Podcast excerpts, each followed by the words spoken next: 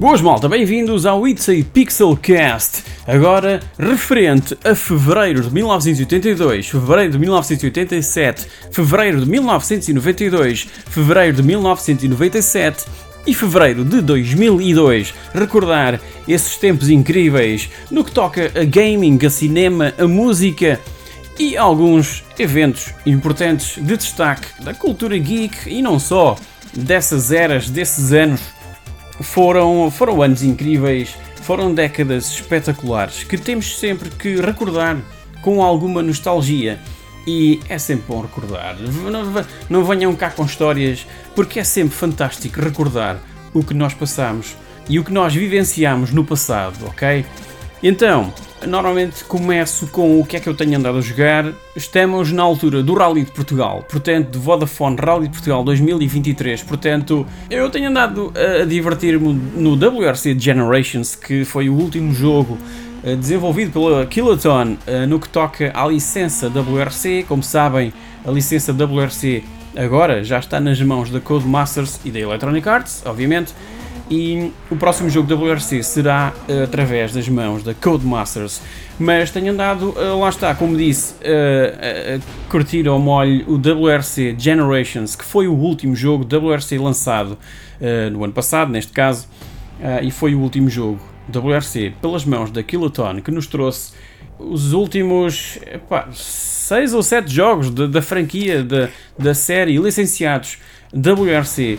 Portanto, Uh, tenho andado com, de volta do WRC Generations, tenho andado de volta também do Dakar Desert Rally, que, continua, que, que, é um jogo interminável. Aquilo há tanta cena para explorar naquele jogo.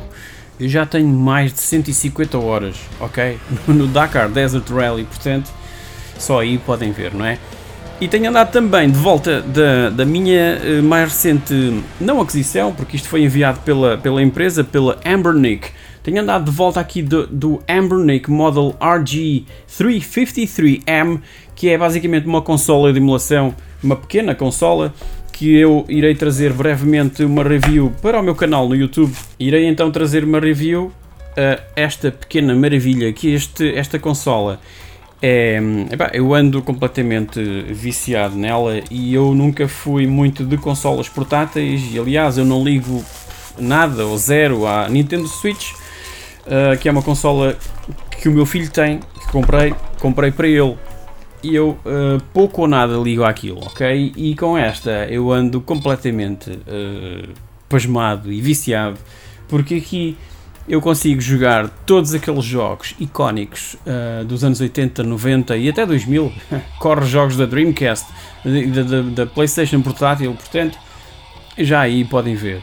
Um, para não mencionar uh, tudo o que está para trás, Mega Drive, uh, NES, SNES, uh, Super Nintendo, SNES, ok, Super Nintendo, só a Nintendo 64 a emulação não é perfeita, ok? Porque de resto 5 estrelas, fantástico. Então, bora lá, recuar até fevereiro de 1982. Então, começando por aí, tivemos a chegada à Europa de Mousetrap para a Atari 2600, um jogo originário das arcades uh, que já havia sido lançado nos Estados Unidos há alguns meses, não só na Atari 2600, como também na Intellivision e na ColecoVision. Então, trata-se essencialmente de um clone de, de quem? Uh, do Pac-Man, obviamente, uh, e somos um rato num labirinto a evitar gatos. yeah. Apanhamos queijo e podemos comer ossos, vejam só, para nos transformarmos num bulldog. Incrível! Foram adicionadas portas coloridas que podem ser controladas para reconfigurar o labirinto e tornar tudo mais interessante. E este pequeno elemento de estratégia faz elevar o conceito de Pac-Man a um nível bastante superior e interessante, visto que os imensos clones existentes já se tornavam impossíveis de engolir uh, por aquela altura. Yeah, muito honestamente. Uh, e, e, falando de clones de Pac-Man, a General Computer Corporation, também conhecida por GCC, também criou o seu clone, ou, ou uma espécie de clone, chamado de Crazy Auto, um kit de melhoramento para o próprio Pac-Man. Uh, no entanto, um pequeno problema pairava no ar, uma vez que a GCC, a General Computer Corporation, tinha acabado de levar com um processo em tribunal em que iriam enfrentar a Atari devido a um projeto anterior idêntico relacionado com Missile Command, ao que deram o nome de Super Missile Attack. E tudo porque a GCC não pediu autorização à Atari para poder criar esses kits, daí o processo em tribunal. Então, Crazy Auto foi impedido de ser lançado, o que levou a GCC a tomar a decisão de oferecer o kit de melhoramento à Midway, o distribuidor americano do Pac-Man original. A Midway, entretanto, gostou do que viu e adquiriu os direitos convertendo Crazy Auto em Mrs. Pac-Man, é verdade, lançando esta nova versão em muitos salões de arcada americanos, ainda durante este mês de fevereiro. Mrs. Pac-Man tornou-se numa das máquinas de arcada mais vendidas da história nos Estados Unidos e pouco depois a Atari decidiu contratar a GCC para trabalhar para eles. E por esta altura, a Sinclair Research celebrava a venda da unidade número 250 mil do seu computador ZX81. Um feito incrível para uma máquina com apenas um capa de memória, tendo também em conta que havia sido colocado no mercado há menos de um ano. Por esta altura, Clive Sinclair começava já aos poucos a desvendar um sucessor a cores do ZX81, conhecido como, adivinhem, ZX82. No entanto, circulavam rumores de que iria chamar-se Spectrum ao invés de ZX82. Já no cinema surgia o Swamp Thing de Wes Craven, baseado na banda desenhada com o mesmo nome da DC Comics. Por cá ficou conhecido como Perigo no Pântano ou algo do género e tornou-se num filme de culto, apesar da péssima representação dos atores e dos efeitos especiais não serem assim tão especiais acabou por dar origem a uma sequela que surgiu no final da década de 80.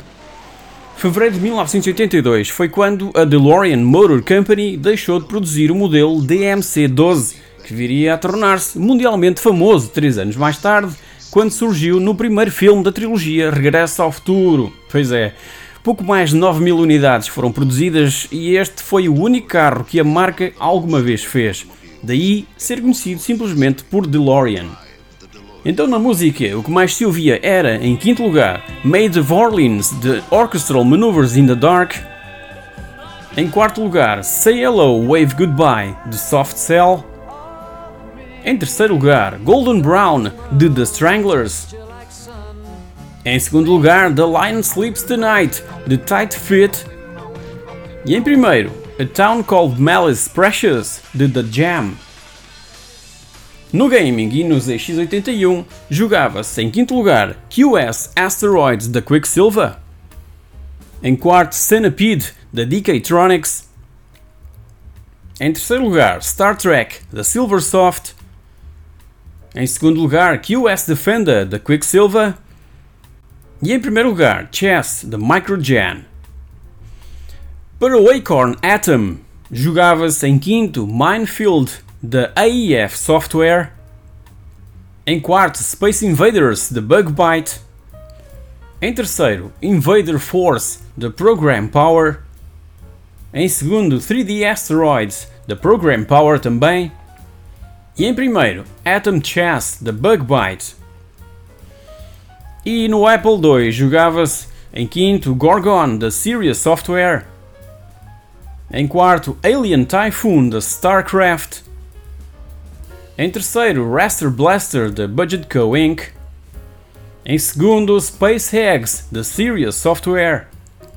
E em primeiro continuava Castle Wolfenstein da Muse.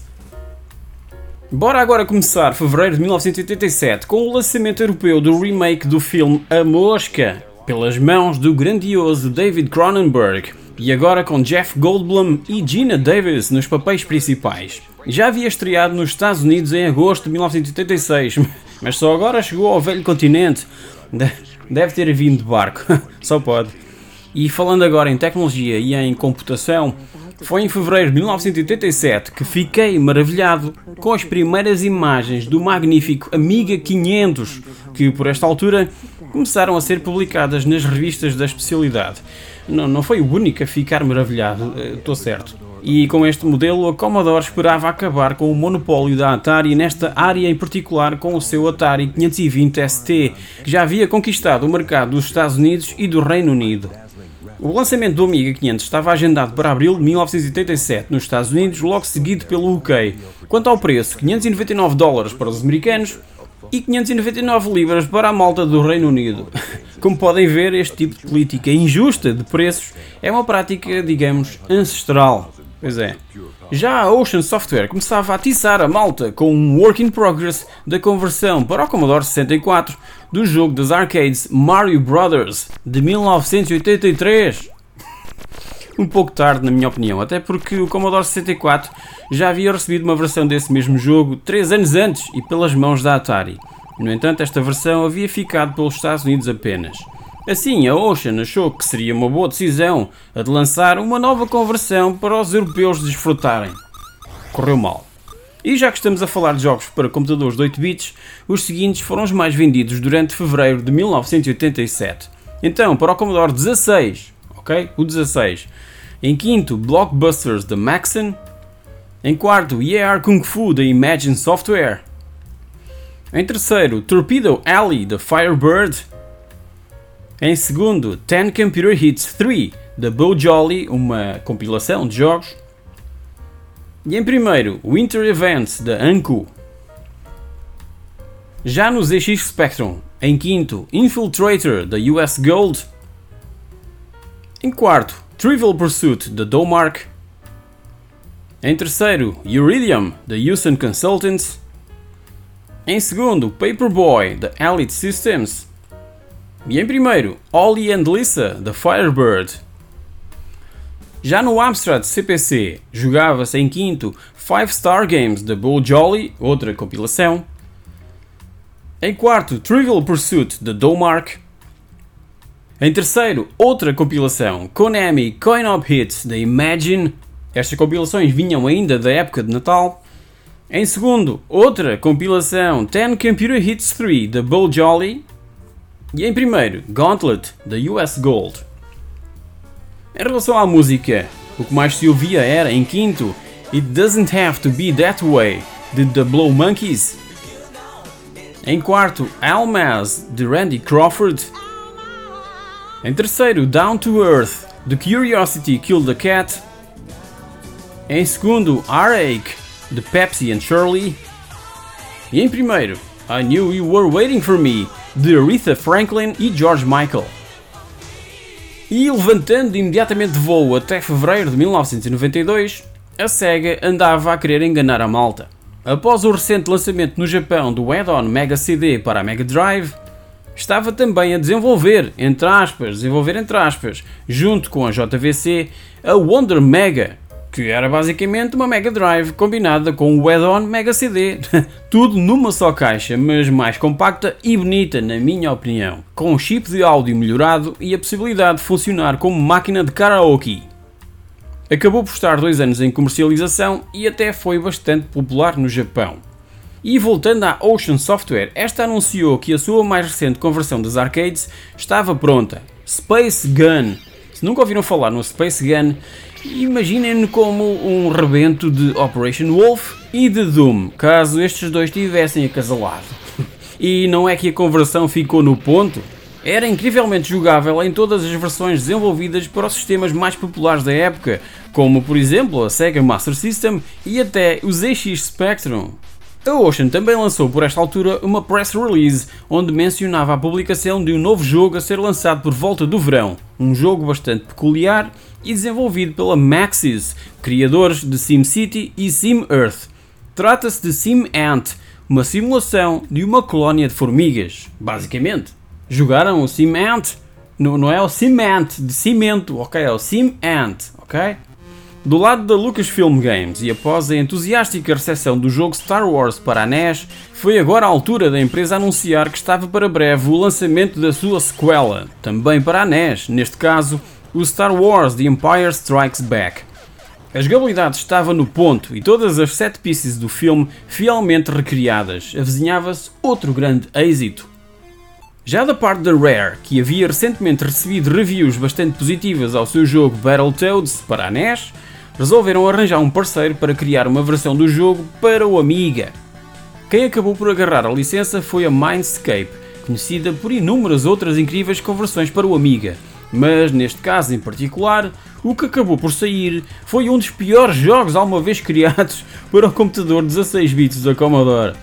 A Rare jurou para nunca mais licenciar ou converter o que quer que fosse para essa máquina. E aproveitando a deixa, bora saltar de imediato para o top 5 dos jogos mais jogados no Amiga em fevereiro de 1992. Então, em quinto lugar, Lotus Turbo Challenge 2 da Gremlin Graphics. Em quarto, Heimdall da Core Design. Em terceiro, James Bond 2 Codename Robocod da Millennium. Em segundo, The Simpsons Bart vs. The Space Mutants da Ocean Software. E em primeiro, WWF WrestleMania da Ocean Software. Já no Atari ST, em quinto jogava-se Jimmy White's Whirlwind Snooker da Virgin. Em quarto, Lotus Turbo Challenge 2 da Gremlin Graphics. Em terceiro, Lemmings da Psygnosis. Em segundo, The Simpsons Bart vs. The Space Mutants da Ocean Software. E em primeiro também, WWF WrestleMania, também da Ocean Software. E por que não, na Atari Lynx jogava-se em quinto Scrapyard Dog da Atari. Em quarto, Viking Child da Atari. Em terceiro, Hard Driving da Atari. Em segundo, Robotron 2084 da Shadowsoft. E em primeiro, Stun Runner da Atari. Em relação à música, em quinto lugar, o que mais se ouvia era I Wonder Why de Curtis Tigers. Em quarto, Twilight Zone dos Stu Unlimited. Em terceiro, I'm Doing Fine Now de The Pasadenas. Em segundo, Good Night Girl dos Wet Wet Wet. E em primeiro, Stay de Shakespeare's Sister. Já que estamos na música, quero apenas relembrar que a 24 de fevereiro de 1992 foi o dia em que Kurt Cobain e Courtney Love deram um nó em Waikiki Beach, no Hawaii. E, se bem se lembram, Kurt Cobain foi de pijama para a cerimónia. Pois é. Seguimos agora para fevereiro de 1997 para os salões de arcada, em que tinha acabado de chegar o peso pesado da Capcom, conhecido como Street Fighter 3 New Generation, onde apenas Ryu e Ken se mantiveram. Todas as restantes personagens eram novas e onde foi também estreado um movimento especial, seu nome Super Arts. Um jogo mais aprimorado com personagens ligeiramente maiores do que nos jogos anteriores, animações mais fluídas e lindíssimos locais que podemos contemplar de fundo. Em resumo, é um jogo incrível de se contemplar, na minha opinião, uma vez que sou um zero à esquerda em fighting games, ok? E entretanto saiu um update em relação ao Heart of Darkness, um jogo em desenvolvimento há já 5 anos e que, como sabem, teve o dedo mágico de Eric Chahi, responsável pelo grandioso Another World de 1991. Aliás, este Heart of Darkness foi o seu mais ambicioso projeto logo após o sucesso de Another World. Foram partilhados com a imprensa screenshots incríveis, acompanhados da indicação de futuros adiamentos e que o jogo ainda não estava para breve. Aparentemente, a culpa estava nos segmentos full motion video e na banda sonora orquestral. No jogo iríamos controlar Andy, um rapaz cujo cão de estimação foi raptado durante um eclipse total por um certo monstro e levado para as Darklands. O objetivo será então ir buscar o nosso cão às Terras Negras, das garras do maléfico Master of Darkness. Infelizmente, os jogadores ansiosos por meter as mãos no jogo tiveram que esperar até ao verão de 1998. No cinema tivemos a estreia de Dante Speak, por cá conhecido como O Cume de Dante, um disaster movie sobre a erupção de um vulcão há muito adormecido. O melhor filme do género até hoje, na minha opinião, com Pierce Brosnan e Linda Hamilton nos papéis principais, o primeiro como um vulcanologista e a segunda representando o papel da Presidente da Câmara da pequena cidade de, adivinhem, Dante Speak, isso mesmo. Enquanto isso, cientistas na Escócia clonaram uma ovelha adulta a que chamaram de Dolly. Foi o primeiro mamífero a ser clonado a partir de uma célula adulta.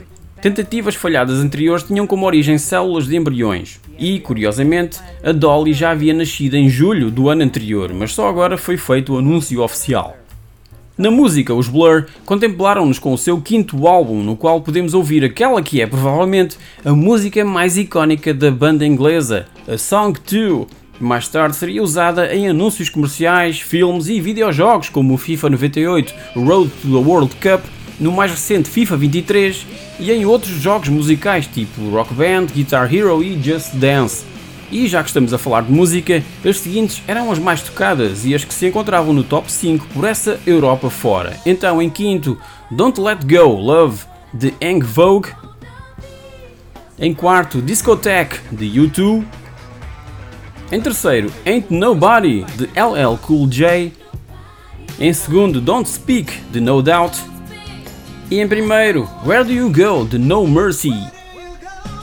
Já no gaming, e o que mais se jogava, neste caso na Sega Saturn, era, em quinto, Command and Conquer The Virgin. Em quarto, Daytona USA Championship Circuit Edition da Sega. Em terceiro, Tomb Raider da Core Design. Em segundo, Worldwide Soccer 97 da Sega. E em primeiro, Virtual Cop 2 da Sega. Já na Mega Drive jogava-se em quinto Desert Strike, versão Classics da Electronic Arts. Em quarto, Toy Story da Sega. Em terceiro, Premium Manager 97 da Sega. Em segundo, Sonic 3D da Sega. E em primeiro, FIFA 97 da Electronic Arts. Já na PlayStation jogava-se em quinto Crash Bandicoot da Sony. Em quarto, Soviet Strike da Electronic Arts. Em terceiro, FIFA 97 da Electronic Arts. Em segundo, Die Hard Trilogy da Electronic Arts. E em primeiro, Tomb Raider da Eidos. E para terminar, fevereiro de 2002 mostrava-se bastante fraco no que toca a lançamentos de novos videojogos. Nada de grande espanto, uma vez que estávamos numa época pós-natalícia. De destaque tivemos o Ace Combat Distant Thunder e Parappa the Rapper 2, ambos na PlayStation 2. E no caso do Parappa the Rapper 2 já havia sido lançado no Japão em agosto de 2001 e só agora estava a chegar aos Estados Unidos e em breve à Europa. Mas o grande destaque do mês no que toca a videojogos vai para Medal of Honor Light Assault para PC, que aterrou no velho continente a 15 de fevereiro após um igualmente bem-sucedido lançamento nos Estados Unidos no mês passado, conforme foi relembrado pelo João Pardal no Pixelcast referente a janeiro de 2002. Foi aliás o primeiro jogo da série no PC e entrou com tudo e principalmente com o pé direito. Ainda não havia chegado ao primeiro lugar do top 5 de jogos para PC, mas isso não viria a tardar recebeu excelentes críticas à inteligência artificial dos NPCs, com um nível de humanidade nunca antes visto e à forma como o jogo consegue chocar sem usar sangue. Diga-se passagem que é um dos meus jogos favoritos de sempre, e já que estamos no mundo do PC, os seguintes eram os mais jogados neste mês de fevereiro de 2002. Então, em quinto, The Sims, da Electronic Arts. Em quarto, Championship Manager Season 2001-2002, da Eidos. Em terceiro, Return to Castle Wolfenstein da Activision. Em segundo, a expansão The Sims Hot Date da Electronic Arts. E em primeiro, Harry Potter and the Philosopher's Stone da Electronic Arts. Neste mês tivemos também o lançamento da Xbox no Japão, mas todos os prognósticos anteviam um enorme fracasso a nível de vendas do sistema da Microsoft naquele território. De qualquer forma, e para os japoneses mais curiosos, havia agora uma alternativa à PlayStation 2 e à GameCube. De lembrar que a Xbox e a GameCube ainda estavam para chegar à Europa, e inclusive circulavam rumores de que a Nintendo atrasou propositadamente o lançamento na Europa da sua nova consola para que o mercado japonês tivesse mais unidades disponíveis. A Xbox era bem mais cara do que a concorrência, mesmo assim, conseguiu um incrível número de 120 mil unidades vendidas no fim de semana de lançamento, que foi, mais precisamente, a 22 de fevereiro, um número abaixo dos obtidos pela GameCube e PS2 nos seus respectivos lançamentos. E o jogo que mais atenção despertou pelas piores razões foi o Kabuki Warriors, exclusivo da Xbox, conseguindo ser o primeiro jogo na história da revista Edge a obter a pontuação de 1 a 10. É verdade. A PlayStation 2 liderava tudo e todos, e assim o que mais se jogava na consola da Sony era, em quinto, WWF SmackDown Just Bring It, da THQ, em quarto, Pro Evolution Soccer, da Konami, em terceiro, James Bond Agent Under Fire, da Electronic Arts, em segundo, Tony Hawk's Pro Skater 3, da Activision, E em primeiro, Grand Theft Auto 3, The Rockstar Take Two. Já na música, o top 5 era composto por Get the Party Started, The Pink. Em quarto, What About Us, The Brandy.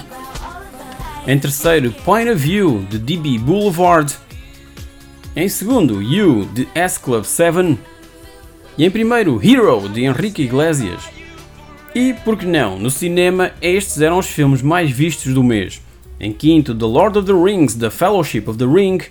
Em quarto, Gosford Park. Em terceiro, Ali. Em segundo, Ocean's Eleven. E em primeiro, Monsters Inc. Malta, e então assim terminamos, concluímos mais um It's a Pixel Cast referente ao mês de fevereiro de 1982, 1987, 1992, 1997 e 2002 e espero que vos tenha trazido bastantes lembranças dessas eras no gaming, no cinema, na música, whatever. Espero muito sinceramente tenham gostado e vejo-vos no próximo It's a Pixel Cast. Tchau!